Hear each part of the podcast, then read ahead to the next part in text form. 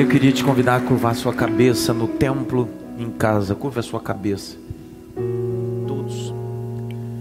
Queria que você curvasse a cabeça. Pai, nós proclamamos o teu reino. Proclamamos a tua majestade. Pedimos a tua misericórdia sobre nós toda distração, todo espírito de confusão, todo relaxo, toda investida do diabo, todo dardo inflamado do maligno. O que compete a nós, arrumaremos o altar. O que compete a principados e potestade, nós amarramos em nome de Jesus. O que compete a ti, Senhor, manifesta a tua glória. Em nome de Jesus. Vamos aplaudir Jesus por isso.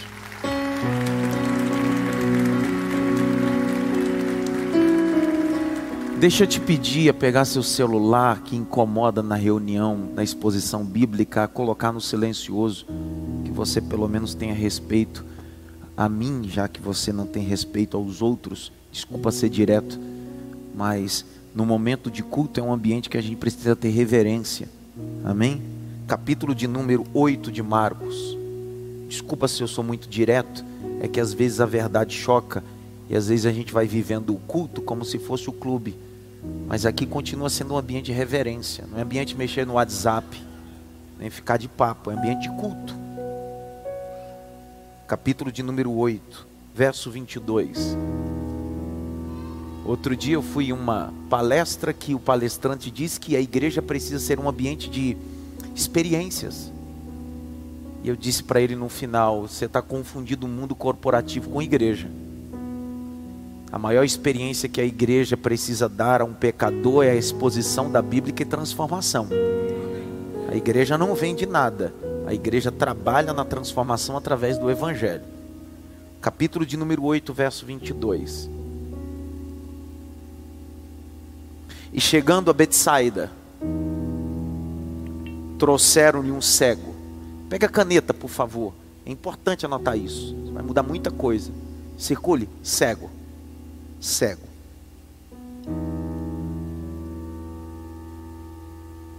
Só o piano. Tira um pouco do pad para mim.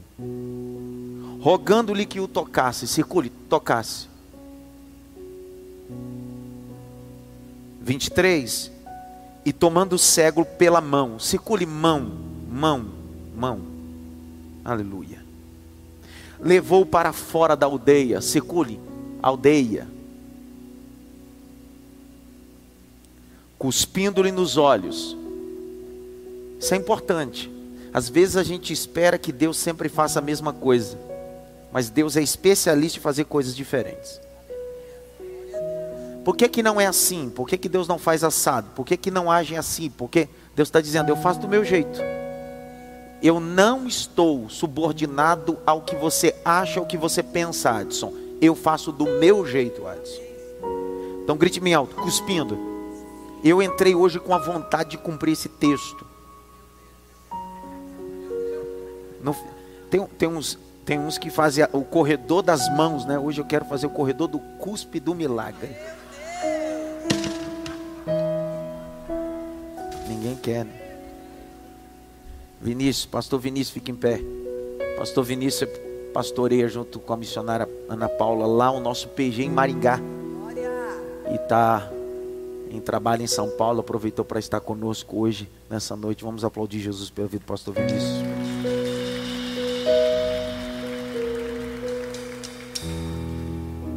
Cuspir é nojento, sim ou não? Então por que que Jesus cuspiu?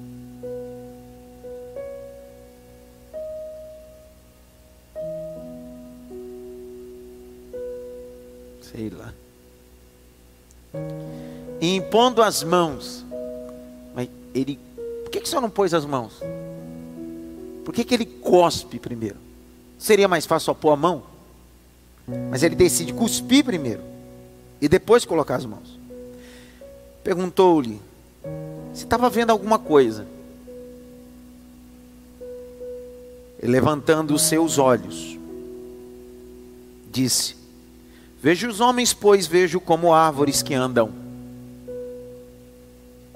Depois tornou-lhes, pôr-lhes as mãos nos olhos. E ele, olhando firmemente, ficou restabelecido.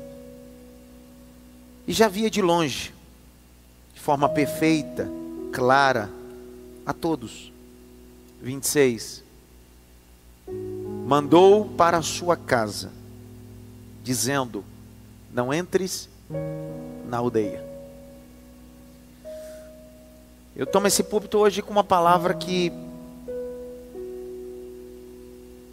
vai decidir muitas coisas na sua vida. Vai mudar muitos conceitos na sua história. Não tome esse púlpito para fazer uma exposição só teológica, mas fazer exposição profética de Deus através do texto. Então eu queria muito que você levantasse sua mão direita assim, ó, e repetisse comigo essa devocional. Diga Espírito Santo. Mais claro, diga Espírito Santo. É tão bom ouvir a tua voz. Fala que o teu servo ouve. Bate pelo menos em três mãos assim, receba essa palavra hoje.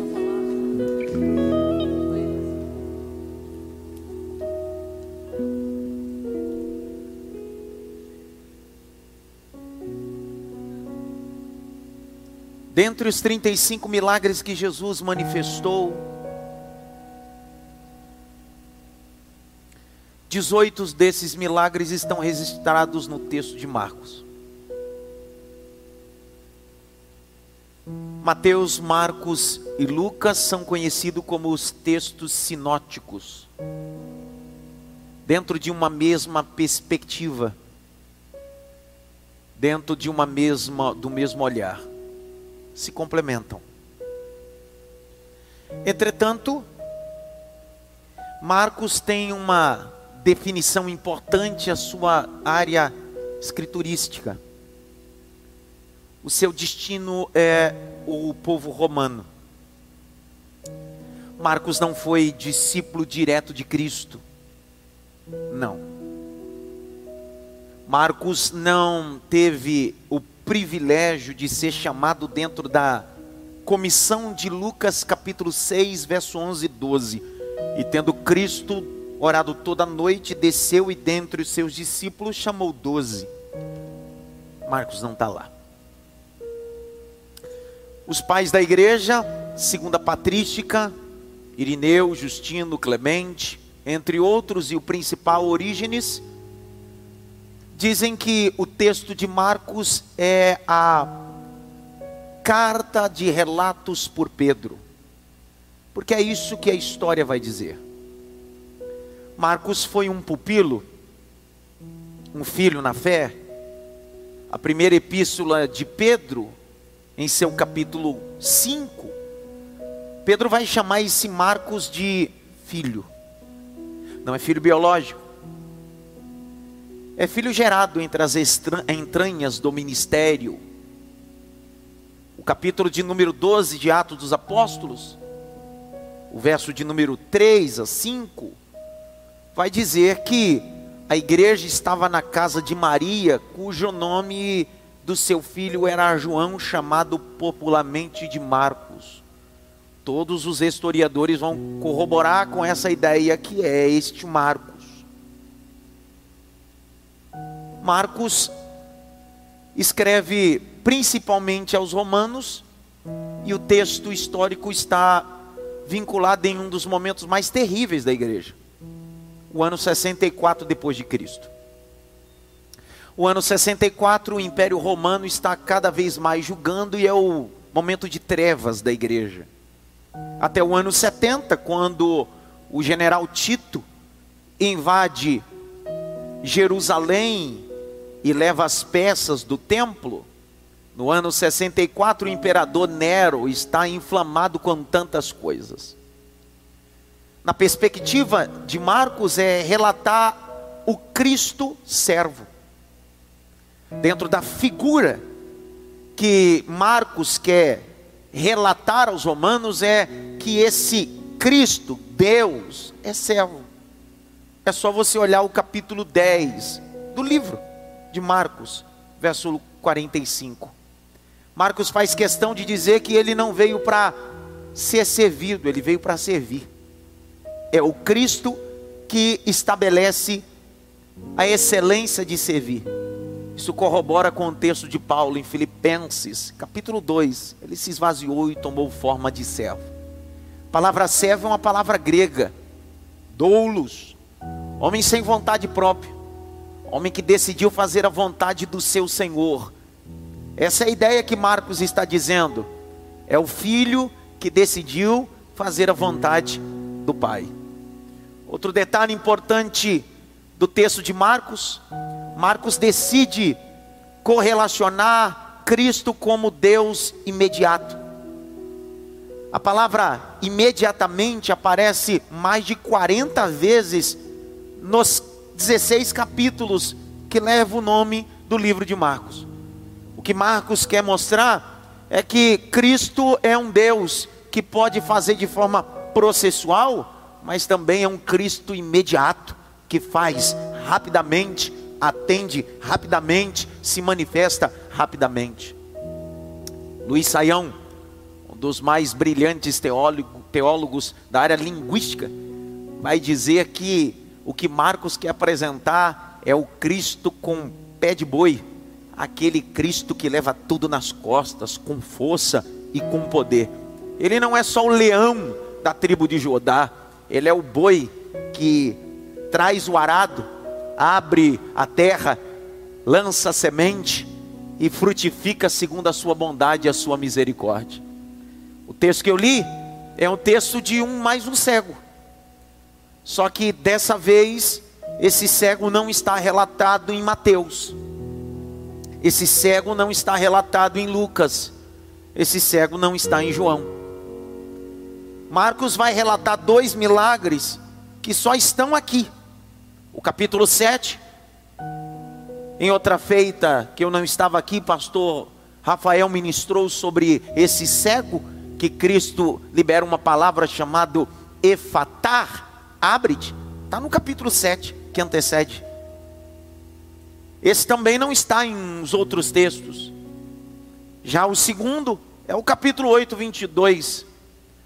Ao contrário dos dois, Alguns acabam querendo confundir, achando que tratam da mesma pessoa, o mesmo milagre. Não. O capítulo 7, aquele cego do capítulo 7 está em um território chamado Decápolis. Deca 10. Cápolis cidade.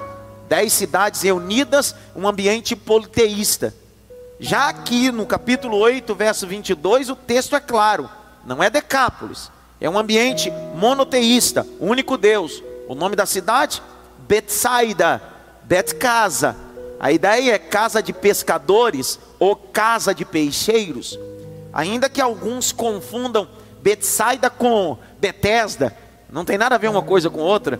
Betesda é o tanque, Betsaida é uma pequena aldeia onde os pescadores se ajuntavam.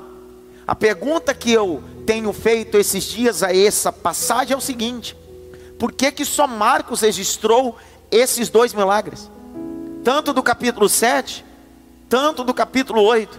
Por que, que Mateus não registra? Por que, que Lucas não registra? Por que, que João não registra? É simples. A ideia de Mateus, Lucas e João é apresentar um Cristo que diz: seja curado e a cura. Um Cristo que diz: coxo levanta, levanta. Um Cristo que diz: leproso, seja limpo, seja limpo. Só que esses dois milagres, aqui do capítulo 7 em Decápolis e o capítulo 8 em Betsaida, não acontecem instantaneamente. É um processo. É devagar. É passo a passo. O que Marcos está querendo dizer através do Espírito Santo é o seguinte: não espere que eu faça sempre de forma instantânea. Às vezes eu vou fazer de forma processual, ainda que eu seja o Deus de imediato. Sabe? Às vezes nós queremos que Deus faça rapidamente, mas nem sempre Deus vai fazer rápido, às vezes Deus vai fazer devagar, lento. Você já tomou soro? Ninguém, né? Já tomou soro? E já tomou soro com medicamento? E antes da enfermeira colocar o medicamento no soro, a enfermeira dá uma pequena instrução. O medicamento é tão forte que precisa passar pelo processo da diluição no soro, então eu preciso diminuir a pressão e precisa ficar mais devagar, porque se entrar muito rápido, vai queimar as artérias ou as veias. O que a enfermeira está dizendo é: o que vai ser aplicado no seu corpo vai te fazer bem, só que dessa vez não será rápido como os outros medicamentos. Para fazer efeito, gota a gota.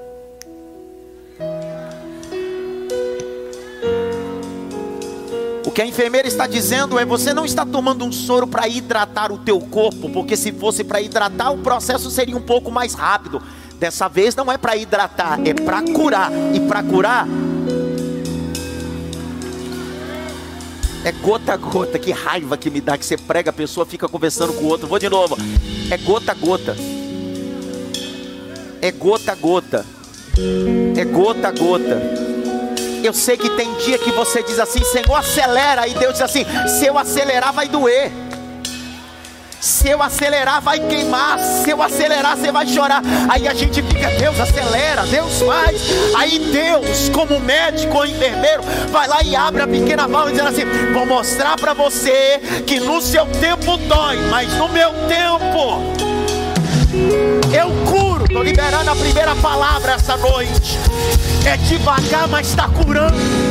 É devagar, mas está curando. Eu vou falar até a hora que você entender. É devagar, mas está curando. É devagar, mas está curando.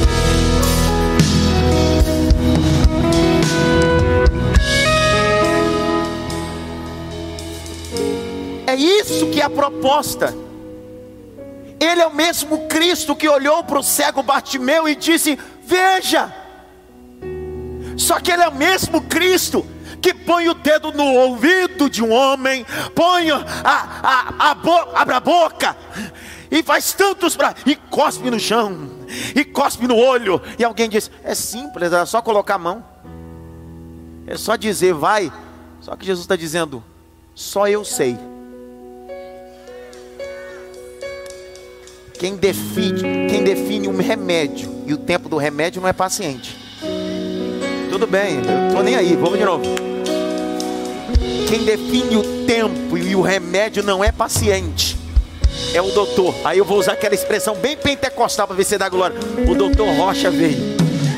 Ó, o doutor Rocha veio. Doutor Rocha é Jesus, né? Não estou bem pentecostal hoje não. Grite bem alto. Às vezes, é devagar. Vou te dar um exemplo, claro.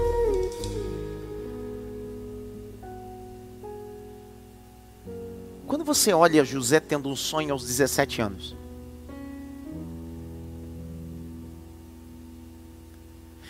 do dia que ele vai ser vendido, parece que, me permita usar esse link, que uma bolsa de soro vai ser colocada o medicamento de governador está sendo aplicado. E é gota.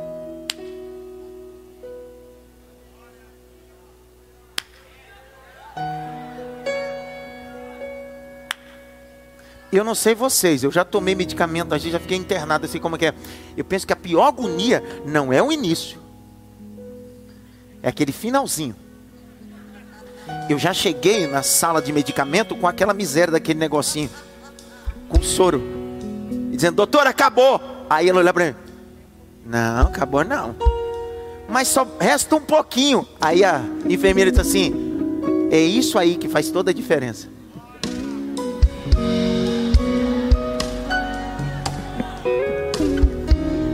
Quando José, sendo de glória agora, assim, quando José está dentro do cárcere e interpreta o sonho do padeiro e do copeiro, ele diz: um morre, outro vive.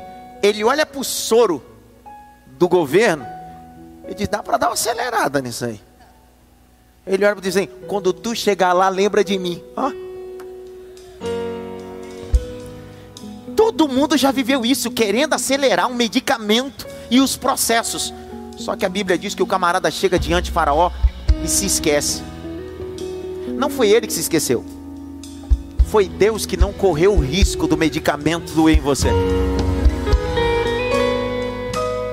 Por isso que a Bíblia diz que quando o faraó tem um sonho, o texto diz que ele diz: Rapaz, eu conheço um cara que interpretou meu sonho. Onde ele está? Aqui embaixo. Aqui embaixo, calabouço, aqui embaixo. Aqui embaixo. Vai lá, chama ele. O texto do Gênesis é lindo para dizer. Permita abrir essa lacuna sobre José e voltar ao texto. O texto diz que quando chegam na cela, ele entrega a chave que ele tinha recebido. Tom, por quê? Estou indo para nunca mais voltar. Não é eu que digo, a Bíblia diz que no canto da cela tinha uma roupa. O texto diz que ele pegou a roupa e trocou. O texto diz que ele pegou ainda fez a barba. Por quê? Porque ele sabia que tinha tomado todo o soro, todo o medicamento, tinha vivido todos os processos. Vou de novo ainda que isso tenha passado muito tempo, mas ele estava dizendo: Eu estou saindo para viver aquilo que Deus me preparou. Levante as duas mãos mais alto que você pode. Feche os dois olhos.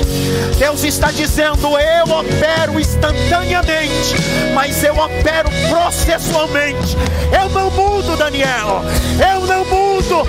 Eu sou Deus de processo. Eu sou Deus de processo.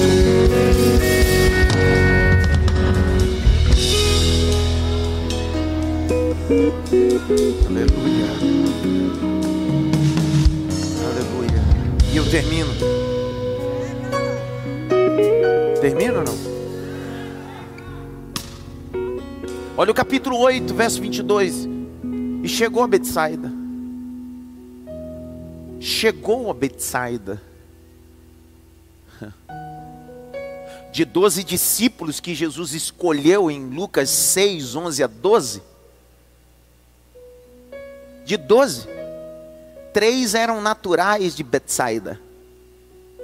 Alguns dizem que quatro, João também. Entretanto, não há relato bíblico. Então, o que a Bíblia não fala, eu não dou voz. Eu só posso dar voz para aquilo que está escrito no texto. O que a Bíblia diz é que de doze, três eram de lá. Abre lá o texto de João 1, 44. Eu sei que você sabe. 1,44. E era Filipe, esse Filipe era de Betsaida, cidade de André e de Pedro. Essa aldeia de pescadores é uma aldeia que Filipe, André e Pedro eram naturais de lá. Por que, que alguns estudiosos vão dizer que possivelmente João também era de lá? Porque Pedro e João eram sócios no comércio. Só que não existe de forma explícita no texto como tem esse. A verdade, um axioma, que tanto Felipe como André e Pedro eram dessa cidade. Jesus vai a essa cidade, chegando a essa aldeia. E olha o verso 22. Trouxeram-lhe um cego. Ao contrário de alguns milagres, Jesus, quando chega, quem está na aldeia, traz um homem cego até Jesus. O problema não é trazer as nossas necessidades a Cristo, não há problema nisso. O problema não é lançar as nossas necessidades no altar, o problema não é isso. Olha o capítulo de número 8, verso 22. O finalzinho diz que o problema não é trazer as nossas necessidades até Cristo, é quando nós queremos determinar como Cristo tem que fazer. O texto diz que eles trouxeram um cego, rogando-lhe que tocasse. Você já orou e colocou para Deus como ele deve fazer? Você já cometeu esse erro que essa multidão está cometendo? Sim ou não? Eu já cometi. De entregar uma situação e dizer para Jesus assim: Jesus, está aqui minha situação, mas eu queria que o senhor fizesse assim, assim, assim, assim.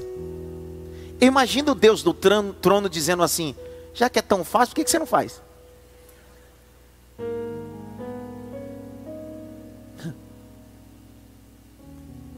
Torna a repetir, para que isso fique inculcado em nós.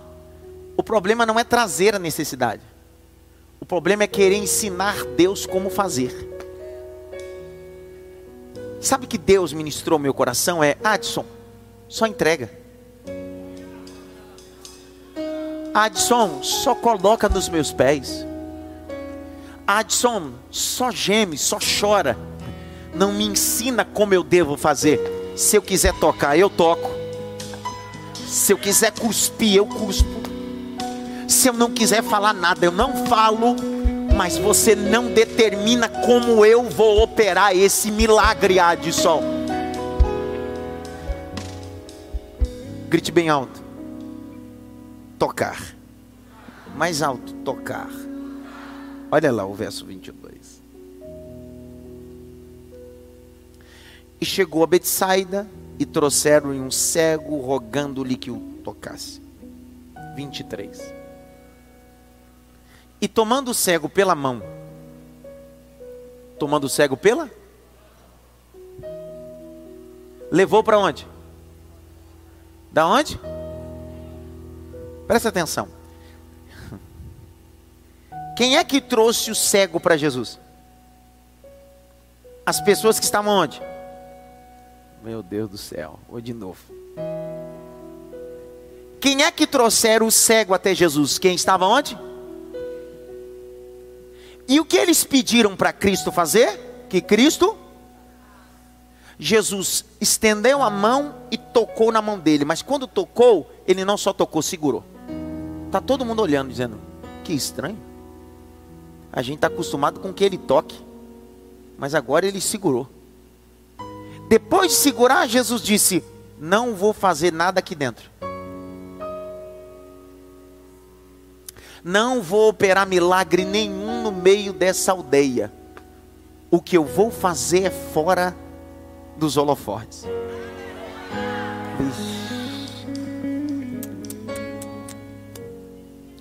Minha avó, quando se colhia banana, cacho de banana no fundo da casa, e queria, nós queríamos banana, mas estava verde. Ela pegava essas bananas e embrulhava no jornal. Lá não tinha forno como aqui, é o de vocês, então lá é de barro mesmo. Então ela colocava lá no fundo de barro e deixava lá. No escuro, no anonimato,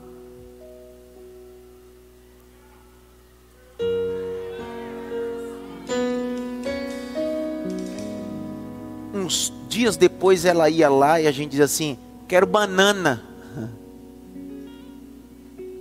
Ela dizia: peraí. Uns dias antes ela tinha colocado verde. Ela ia lá no lugar escuro, puxava as bananas e começava a tirar os papéis e os jornais.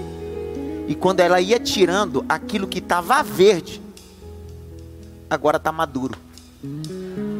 Os ambientes que nos fazem amadurecer não é no palco, nem no altar, nem no holofote. Os ambientes que nos fazem amadurecer são nos secretos e nos ambientes aonde não tem ninguém para bater palma. Eu vou liberar uma palavra aqui, ó. O que fez Davi derrotar o gigante não foi o que ele fez no meio de todo mundo. Quando ele rebentou com o urso e o leão, não tinha ninguém lá, não tinha ninguém para aplaudir ele, mas Deus estava amadurecendo Davi para um propósito. Nesse milagre hoje, Deus vai te arrastar para fora dessa aldeia. Deus vai te tirar do meio da sua parentela, sim. Deus vai te tirar do meio dos holofotes, sim. Na verdade, eu vou ser mais explícito. Deus vai te tirar de algumas plataformas da tua história, porque essa plataforma está te deixando mais verde. Então Deus está dizendo: Eu vou te tirar para fora para te amadurecer.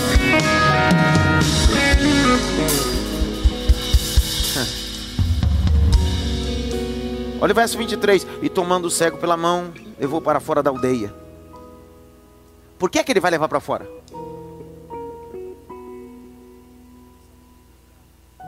Porque o que ele vai fazer fora, se ele fizer dentro, ninguém vai entender. Vou de novo, Carlos. Dá para imaginar Jesus na aldeia? Todo mundo pegou o homem e disse para Jesus fazer o que com o cego? Aí Jesus olha e diz assim: Na verdade eu não quero tocar, eu quero cuspir. Dá para imaginar aldeia dizer: Ah, para de graça, cara. Só que Jesus está dizendo: O que eu vou fazer fora, não posso fazer dentro. Porque se eu fizer dentro, não vão entender. Então eu faço fora. Porque o milagre é só com você. Você lembra Gênesis 22, quando Deus fala para Abraão: pega o teu filho, o teu único filho, e vai à terra de Moriá? Lembram disso, sim ou não? A pergunta que eu te faço: Abraão comunicou a Sara o que ele ia fazer com Isaac na terra de Moriá? Se comunicasse, o que aconteceria? Sara deixaria? Então por que você anda contando tudo para todos? Ixi. Eu imagino Abraão olhando para Sara e dizendo: Meu bem, é o seguinte, sabe Deus? Sim, claro, teu amigo. Então, ele falou comigo. Tá, eu sei que ele fala com você, tranquilo, é normal. Mas é, é para sair de novo? Eu imagino Sara falando. Se ele falasse, não, agora não é para sair não. É o quê? Sabe? E ela fala logo, Abraão. É que Sabe Isaac? Sei! Deus deu Isaac para gente. Vitória. Então, é que Deus mandou eu pegar ele. Para quê? Matar. Quando? Amanhã de manhã. Quando Abraão acordasse. Rapaz, Sara e Isaac já estavam, ó. Pé no mundo. Pastor, onde você quer chegar? Por que, que você quer falar tudo para todo mundo, quando o que Deus quer fazer é do lado de fora da aldeia. Tô, faz tempo que eu não uso essa expressão. Minha esposa me chamou tanta atenção que eu falei muitos anos. E aí tem gente que também é mimimi. Você não pode falar nada que ele já se, se dói. Tem gente que você não pode postar nada que ele diz que é indireto. Eu não mando direto para ninguém, eu mando direto. Tem gente que é, é um. Deus me acuda, eu não pode falar nada. Mas tem gente que tem um espírito babaquinha. Que espírito babaquinha é esse? Tudo que acontece na vida dele ou dela, ele posta. Tudo. Será que Deus precisa me enviar essa terça para dizer para você: não poste tudo, não fale tudo. Porque se você falar tudo, como é que eu opero secreto na sua vida? Existem coisas que teu pai não precisa saber, tua mãe não precisa saber, ninguém precisa saber, é só você e eu, Senhor.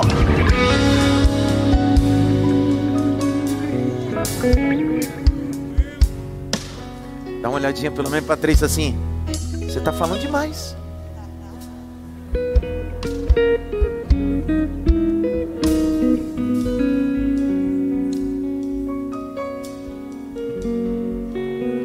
Vi glória ali, mas também foi o único, sabe também? Ei! Jesus pega na mão do cego e tira o cego do meio da. Diz para ele: Não vou fazer aí dentro. Vou fazer fora. Número um, por que, que Jesus não fez ali dentro?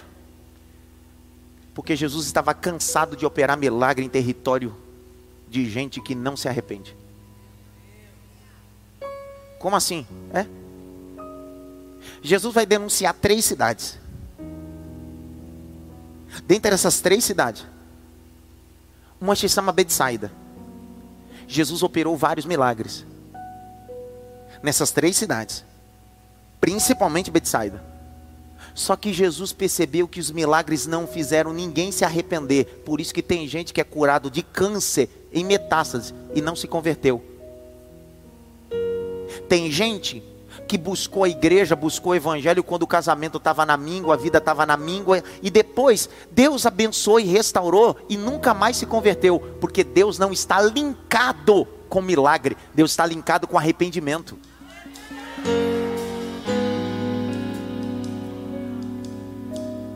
Tem gente que vem para a igreja dizendo, cara, eu preciso de milagre. Jesus está dizendo, eu não estou preocupado com milagre, eu estou preocupado com o seu arrependimento. Abre em Mateus 11, veja. Verso 20 a 24. Por que Jesus tirou esse cego do meio da aldeia? Você vai entender aí agora. Capítulo 11, verso 20 a 24. Leia aí, Jaque. Então Jesus começou a repreender as cidades nas quais ele tinha feito muitos milagres. Peraí. Lê de novo para que eles possam anotar isso que é importante. Nós estamos numa terça-feira da série do quê? Milagres, sim ou não?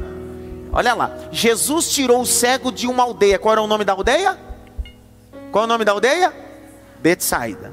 Agora lê de novo o verso, Jaque. Então Jesus começou a repreender as cidades nas quais ele tinha feito muitos milagres. Então o problema dessas cidades que Jesus vai repreender não é falta de milagre.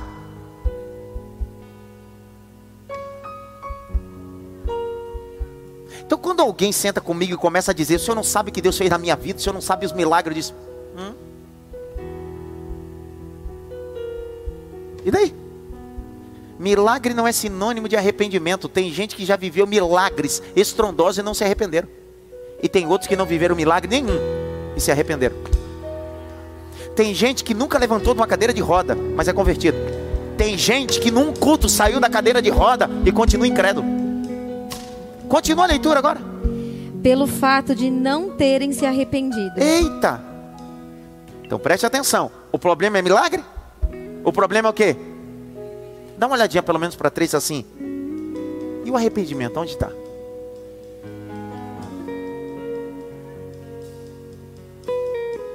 Eu vi um aleluia, também foi o único. Pastor, quem são essas cidades que Jesus tá, vai meter o cajado? Ó. Ele vai. Terra de mistério. Ó. Ele vai dizer: essas três cidades é uma tribulação. Eu operei milagre do que você imaginar. Mas essas cidades não se arrependeram. Irmão, lembra o que Jesus já fez na sua vida?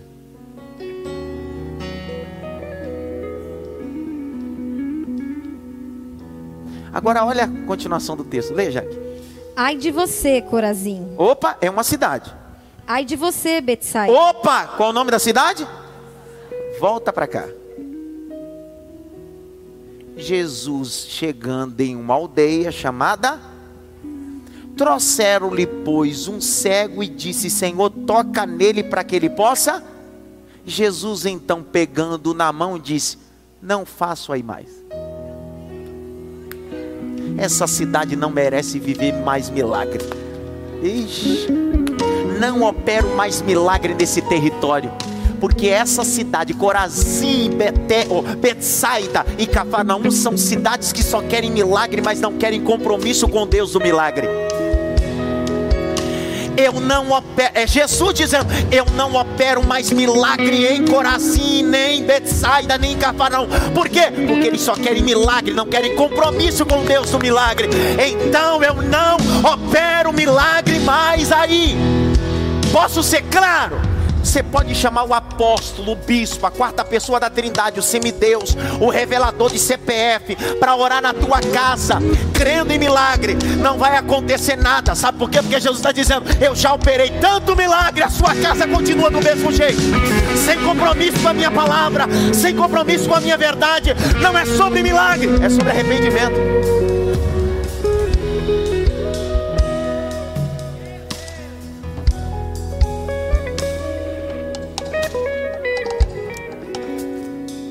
Eu sei que eu não tenho o teor de William Shakespeare, o grande escritor inglês. romantismo, não tenho nada. Só que a gente acaba romantizando Jesus.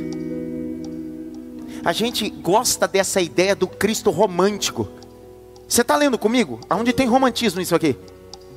Ele está dizendo: não faço. Não vou realizar. Por quê?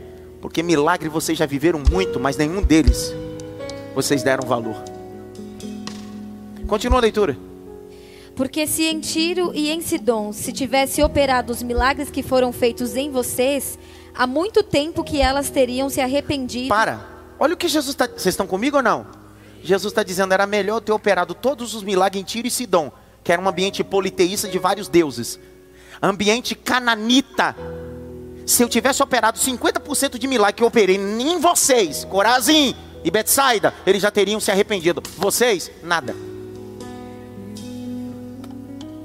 Vai piorar. Jesus vai dizer que era melhor ter operado milagre em Sodoma e Gomorra. Vai. Mas eu digo a vocês que no dia do juízo haverá menos rigor para Tiro e Sidom do que para vocês. Ninguém deu glória, vai. E você, Cafarnaum? Opa, é a terceira cidade. E olha para Cafarnaum. Lembre-se que a capital do ministério de Cristo foi aonde? E aonde Jesus operou mais milagre foi aonde? Aonde Jesus mais ensinou no sábado nas sinagogas? Olha o que Jesus diz para Cafarnaum. Vai. Pensa que será elevada até o céu?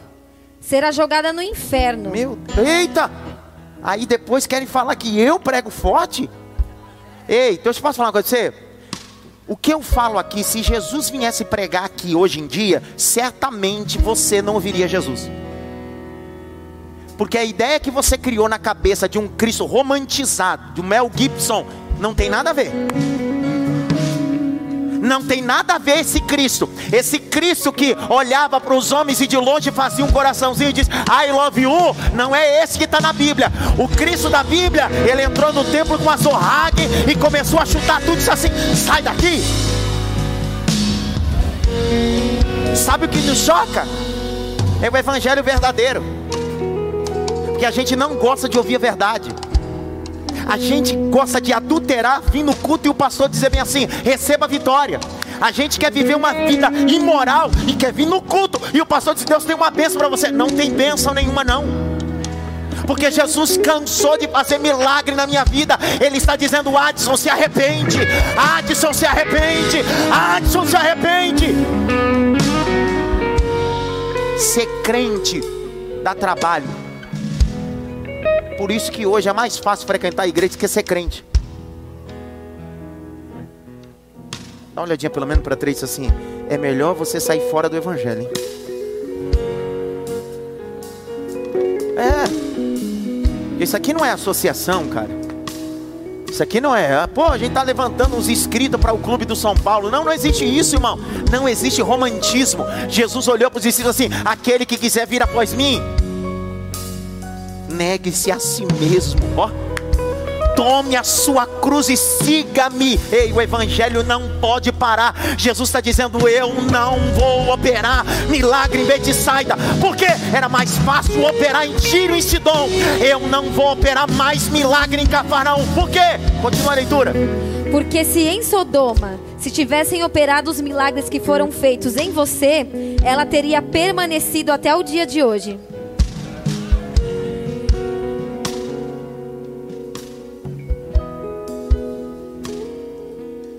Bem alto. Eu preciso deixar de ser um crente atrapalhado.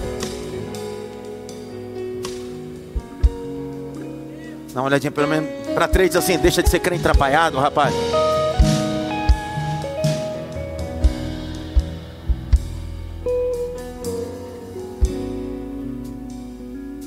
Cara, eu sei o eu sei o, como é a coisa, cara. Nós queremos acessar os milagres, mas não queremos acessar a moral do Evangelho.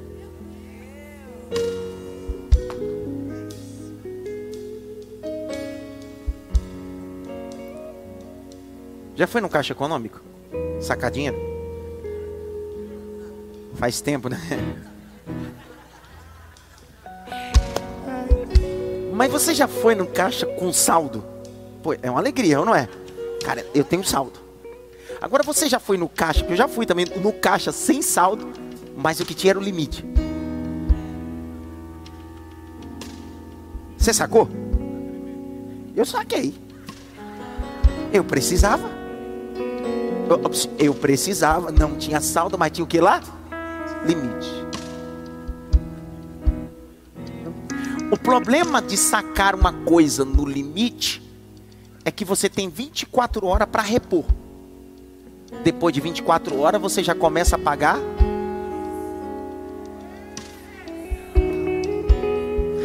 Tem gente querendo fazer do evangelho um caixa para sacar, mas nunca depositou nada e só vive sacando do limite.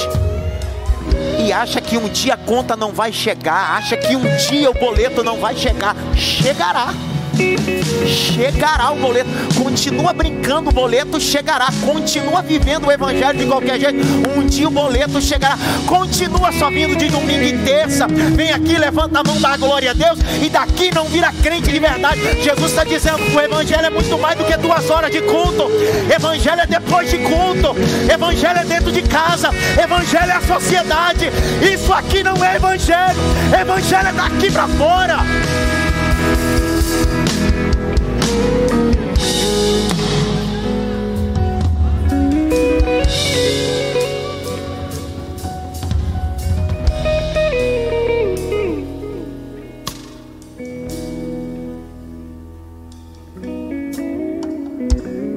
Olhadinha pelo menos para três assim. Você tem cara de Betsaida, mano.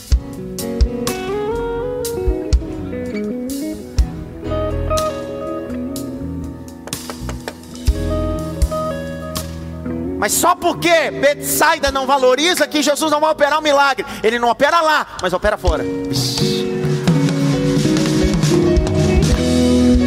Eu vou dar um glória, porque a mensagem veio aqui na minha alma e eu tenho que dar um glória primeiro. Glória! Sabe por quê?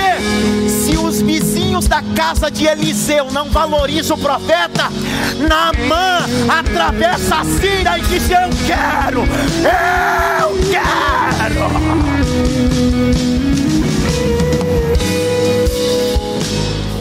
Namã é o exemplo de um processo de alguém que recebe a cura e não sai de Samaria só com a cura.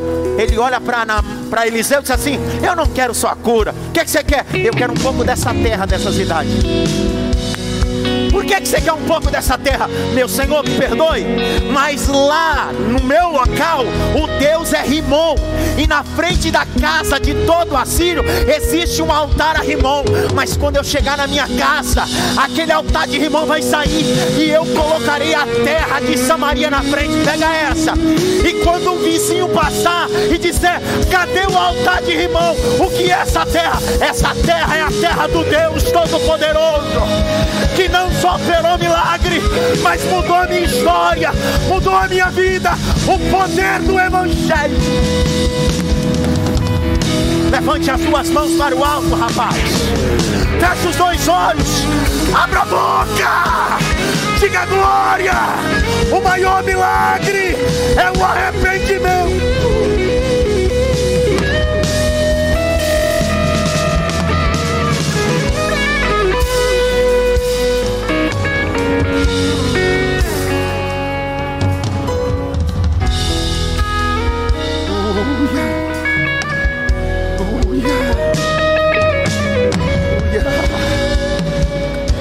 Aleluia.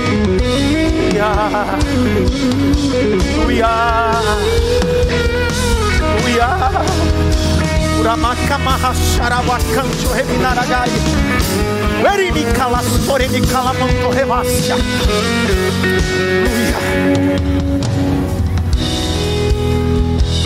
Nenhum milagre veio para curar tua carne. O que Jesus está cobrando de Corazim, de Betsaida, e de Cafarnaum. É que nunca faltou milagre na cidade de vocês. O que faltou foi arrependimento.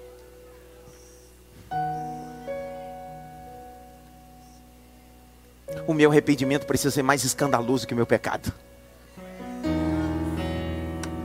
Vou de novo. O meu arrependimento precisa ser mais escandaloso que o meu pecado. Se o meu pecado é um escândalo, o meu arrependimento é mais escandaloso.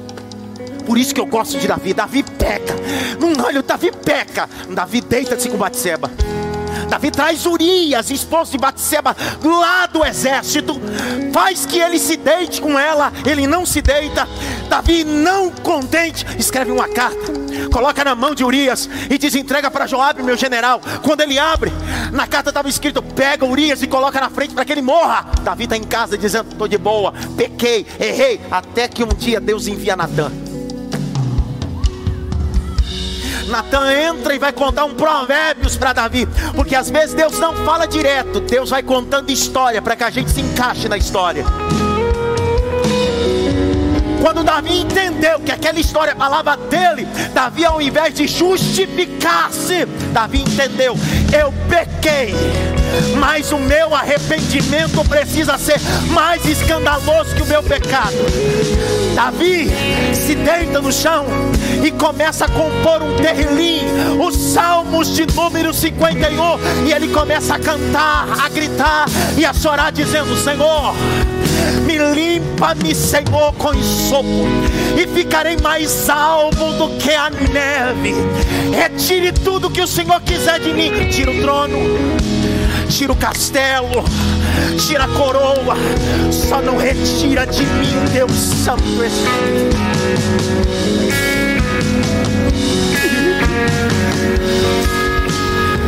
Deus não está atrás de homens invencíveis. Deus não está atrás de homens que não pequem, que não errem. Deus está atrás de homens que se arrependam. Não é sobre perfeição, é sobre arrependimento. Não é sobre nunca errar. Eu errei hoje, eu errei ontem, vou errar amanhã. Mas toda vez que eu errar, que o Espírito de Deus me convença do pecado e do juízo, que eu possa me humilhar aos pés daquele que tem poder de purificar todos os meus pecados. Sabe o que eu percebi?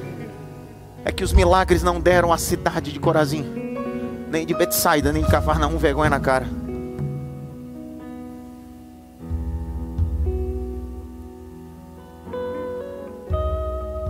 Então você não precisa. Irmãos, nesses 20 anos de ministério, eu já vi gente leito de morte, família, dizer bem assim: se Deus curar, eu viro crente. Deus curou. Onde eles estão? Se Deus me tirar desse leito, eu vou viver uma vida de piedade para Deus. 30 dias depois, estava no boteco. O milagre não teve poder. É isso que Jesus estava dizendo. Era melhor ter operado esses milagres em Tiro, em Sidom, em Sodoma e Gomorra. Por isso que eu não vou curar esse cego na sua aldeia. Eu vou fazer em um ambiente secreto. Eu termino a mensagem dizendo que Jesus chamou esse camarada Isaac para fora. E ele cospe. E pergunta para ele: Está vendo? Ele diz: Estou vendo embaçado. Os mais espirituais vão dizer que ele abriu a primeira visão espiritual. O texto não diz isso. Não assassina a exegese do texto nem hermenêutica. Jesus não está abrindo as visões espirituais ou espiritual demais. Jesus está fazendo um processo. Jesus olhou para ele e disse assim: Você está vendo? Ele disse assim: Estou vendo embaçado. Mas para quem não via nada, já estou vendo pelo menos homens como árvore. Jesus disse: Mas eu não vim fazer a coisa pela metade. Nem que eu faça duas vezes, três vezes, mas você vai ver completamente nem que eu fale uma, nem que eu fale duas, você vai ver. Nem que eu toque uma, duas, nem que eu use meu servo para pregar três, quatro, dez vezes, mas você vai ouvir. E o Espírito Santo vai mudar você. Agora olha o detalhe. Não sei se eu posso ler esse texto. Isso aqui vai dar problema. Já estou a seis minutos para acabar. Isso aqui vai dar problema. Deixa para outro dia. Isso aqui é. Esquece isso aqui. Já recebi tanto processo nos últimos dias que não está fácil. Nem só de processo viverá o homem. Parece que no Brasil você denunciar e pregar a Bíblia te dá problema. Na verdade é assim, se você pregar a Bíblia, você perde seguidores. É que na verdade nunca seguiram Cristo, seguiram só homem. Aonde Jesus operou um milagre no cego? Dentro da aldeia ou fora da aldeia? Pegou em mim, por quê? Olha o capítulo de número 8. Jaque, verso 26. Lê. E Jesus o mandou para casa, recomendando-lhe: Não entre na aldeia. Se, a, se ele morasse na aldeia, tinha como ele não entrar na aldeia? Tinha ou não?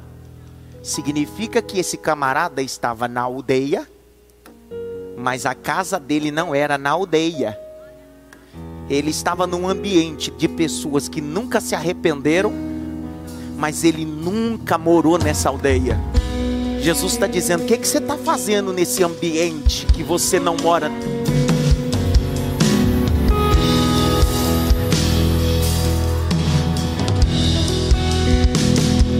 Jesus não disse para ele, vai para sua casa. Jesus disse, vai para sua casa, mas deixa claro, você não mora nessa aldeia.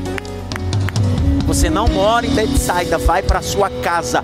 Para de acessar ambientes de pessoas que não creem no que você crê, não vive o ambiente do arrependimento. Então, por favor, não passa lá e nem diz o que eu fiz na sua vida, porque não adianta tudo que você falar, eles nunca vão dar crédito. Para terminar, tu tá gastando assunto com não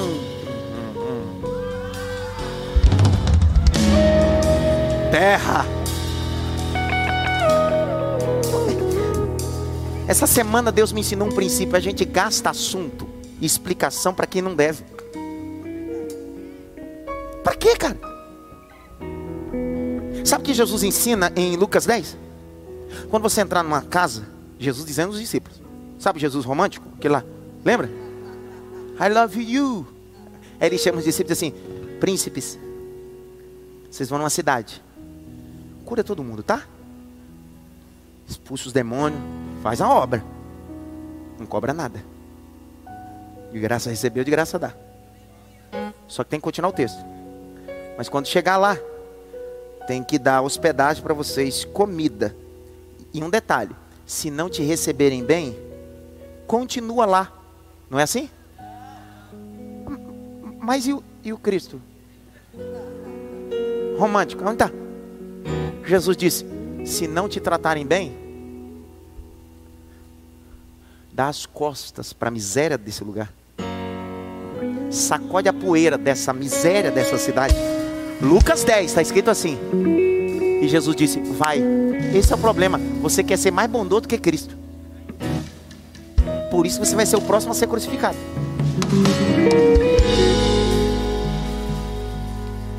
Até aqui o Pai me deu. Passou disso é procedência maligna. Pastor, mas eu pensei que hoje ia terminar voando. Para onde? Se tu não saiu dessa aldeia ainda.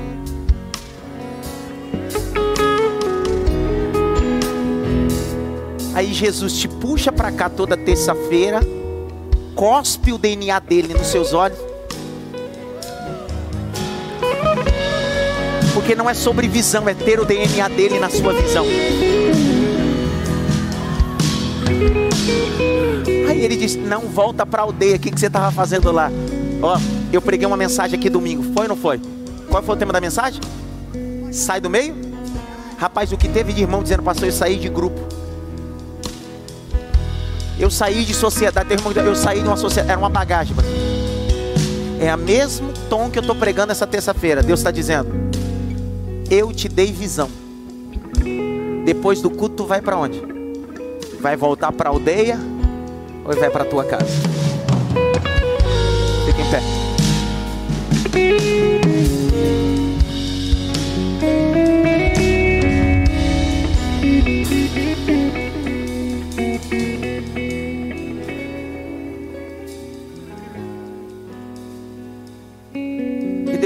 abençoe. Deus te prospere. Que Deus te enche. Já que você não vai voltar mais mesmo, que você tome vergonha na cara. Ei,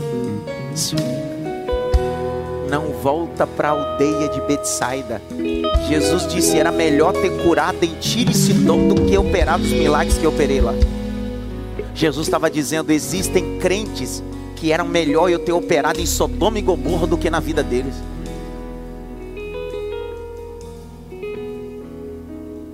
Não são os milagres que geram arrependimento, é o encontro com esse Cristo. Vocês lembram outro dia que eu estava brincando? Eu ia pro monte. Ontem eu preguei na igreja de um amigo meu. Nós nos conhecemos com 16, eu, ele, o pastor Fausto. Nós éramos jovens. A gente ia pro monte, etc. Orava. Não significa que eu deixei de orar, buscar. Só que naquela época havia um hábito de ir ao monte. Todos eles já viram gravetos pegar fogo. Eles colocavam os gravetos, as folhas na Bíblia. Teve um dia que eu subi no monte sozinho. Eu digo, essa miséria desse graveto vai ter que acender para mim. Porque eu nunca vi esses gravetos. Eu disse, eu devo estar em pecado. Eu orei, eu gritei. Um monte de. Quem é que é de Guaianazes? Tem um monte ali em Guaianazes. Tem ali? Na época que eu não tinha nem a Coab ali. Eu peguei a árvore do monte de Guaianazes. E comecei a balançar, dizendo: acende. Tem que acender. Irmão, eu saí de lá rouco. Não acendeu nada precisei.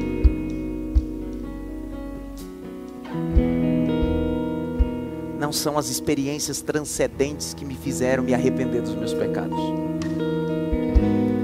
Foi um encontro com Jesus.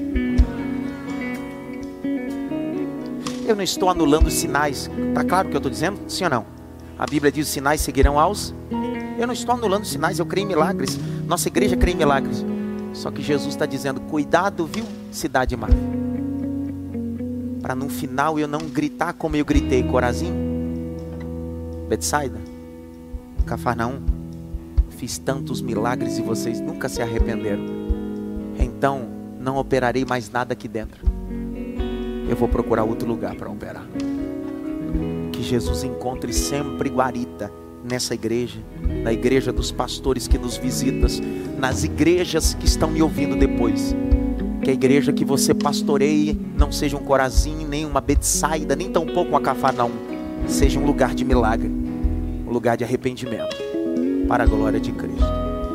Que a graça do nosso Senhor e Salvador Jesus o grande amor de Deus Pai, a consolação e a união do Espírito Santo, seja com todos, não só agora mas para todo sempre. Ó, hoje nós vamos terminar diferente. Depois que você eu falar, você vai dizer amém. E você vai dar um abraço, pelo menos em três, e dizer para ele: é tempo de se arrepender. Diga amém. Dê um abraço nele aí e diga: é tempo de se arrepender.